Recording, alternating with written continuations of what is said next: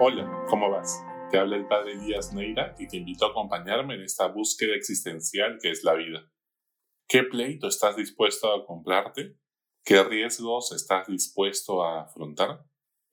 ¿Basta con no hacer nada malo para ir al cielo? ¿Basta con no matar ni violar a nadie, no ser corrupto y esperar tu turno de vacunación para ser una buena persona? ¿Es posible seguir a Jesús sin incomodar a nadie? ¿Sin que nadie te persiga? ¿A qué vendedores del templo tienes que enfrentar y votarlos para lograr tu propósito y construir un mundo mejor? En el Evangelio de hoy, Jesús vota a los vendedores del templo. Este pasaje del Evangelio de Juan nos muestra un Jesús molesto, indignado, muy distinto al Jesús de las estampitas, un rostro de Jesús que muchas veces hemos pasado por alto o lo hemos omitido o no hemos querido ver porque pues no nos ha formado en una sociedad que reprime la cólera, que prefiere el status quo y la tranquilidad un mundo que prefiere una iglesia domesticada, que trance con el poder de turno, diga lo políticamente correcto y disfrute los placeres de la vida. ¿Es malo tener cólera acaso? Pues la cólera no es mala. Toda em, emoción es neutra y tiene una función. En el caso de la cólera, sirve para defender nuestra dignidad, poner límites a quienes quieren manipularnos o hacernos daño, para proteger a los que amamos y lo que es valioso para nosotros. No debemos confundir cólera con ira. La cólera es la emoción que sentimos y la ira es un pecado capital que se da cuando buscamos hacer daño y vengarnos de una persona con rencor acumulado. Jesús no tuvo pecado nunca, pero sí tuvo cólera.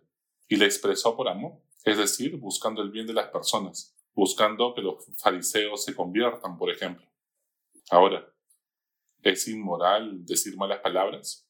No, las malas palabras son convenciones culturales es un tema cultural, no necesariamente moral. Tiene que ver con la correcta forma de hablar y no tanto con lo que es bueno o malo. Lo que está mal es agredir injustamente a otras personas, sea con buenas palabras o malas palabras. Sin duda, Jesús dice algunas cosas que en su contexto podrían entenderse como malas palabras. Cuando le dice, por ejemplo, a los guardias que Herodes lo está buscando y quieren verlo, Jesús se niega y les responde, vayan y díganle a esa zorra que hoy y mañana estaré expulsando demonios y curando a los enfermos. Y ni qué decir de sus respuestas a los fariseos, a quienes les dice que son una raza de víboras, que en su época era un insulto muy pero muy duro. Solo se debe corregir en privado para que no se ofenda la persona a quien busco llamar la atención. Pues Jesús nos invita a corregir primero en privado, pero si no funciona, pues hay que llamar a otro. Y si aún así no se arrepiente no se convierte, no recapacita, él mismo también lo hace en público y duramente como hemos visto. Jesús acoge a los pecadores, pero es muy duro con los corruptos, que no tienen propósito de enmienda. Y es que Jesús es un profeta por excelencia, y no un cariñosito ni un cosito. Jesús es un profeta pues anuncia los valores del reino y denuncia sus antivalores cuestiona y critica las inmoralidades de la época, defiende a los más débiles y vulnerables, invita al arrepentimiento y conversión a todos. Sus palabras y sus parábolas y preguntas son bien picantes. Su mensaje a nadie deja indiferente. A Jesús no lo matamos porque vino con un discurso teórico sobre el amor. Su discurso era disruptivo, su mensaje era revolucionario, su estilo de vida interpelaba a los poderosos de la época hace el milagro, entre comillas, de unir a Herodes, Caifás, el sumo sacerdote y Pilatos, usualmente enemistados en torno a un enemigo común, Jesús.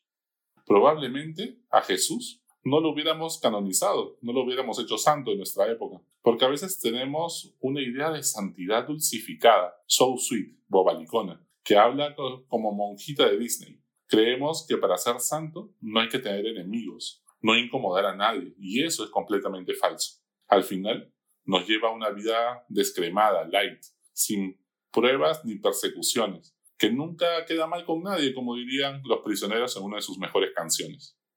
El gran riesgo es que nos acostumbremos al Evangelio y nos acomodemos de manera conformista. El gran riesgo de la iglesia y especialmente de la vida religiosa es que se vuelva parte del establishment, que, con personas que dicen tener vocación, pero que están buscando la comodidad y tranquilidad de un convento, con miedo a enfrentar la vida y ver la vida religiosa como un refugio, cuando esto no debe ser así.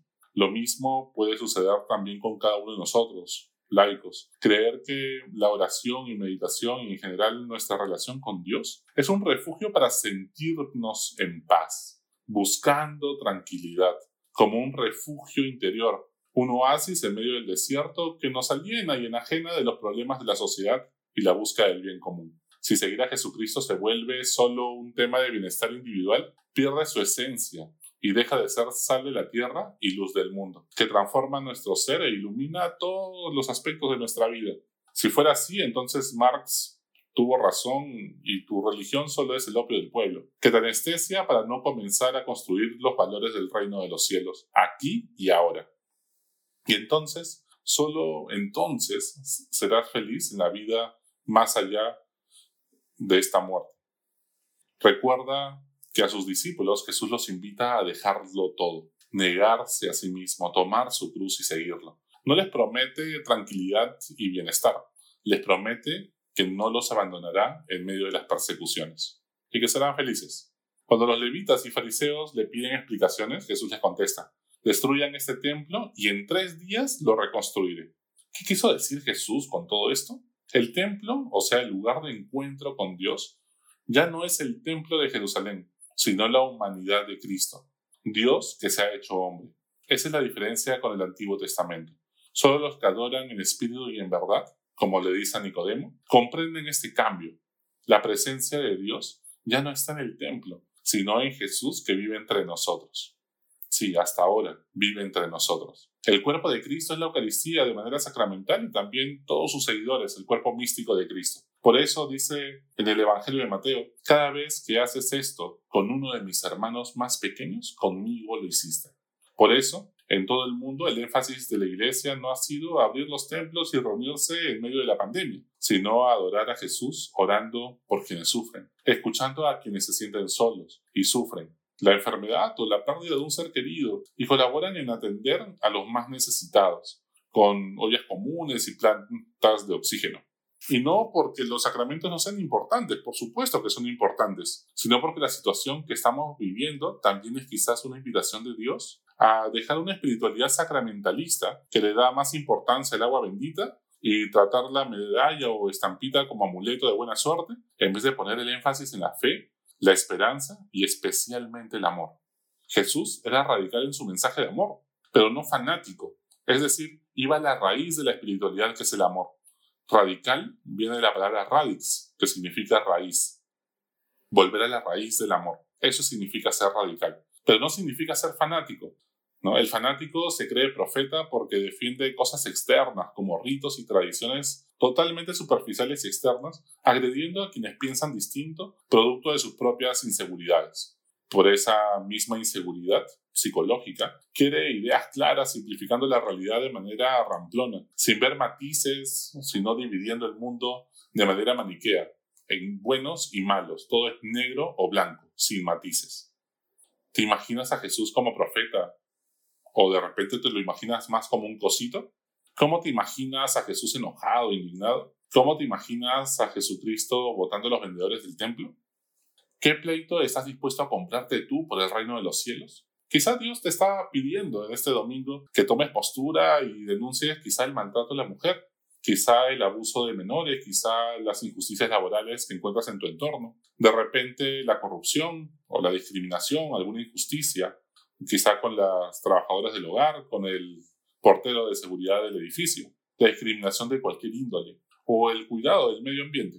Tantas cosas que Dios, en las cuales Dios te puede pedir por tu desempeño profesional, por el ambiente donde estás trabajando o relacionándote con tu familia, de las cuales quizás Dios te está pidiendo que seas profeta como Él y también tomes tu cruz, te niegues a ti mismo y lo sigas. Hasta la próxima. Sigue buscando que Él te encontrará.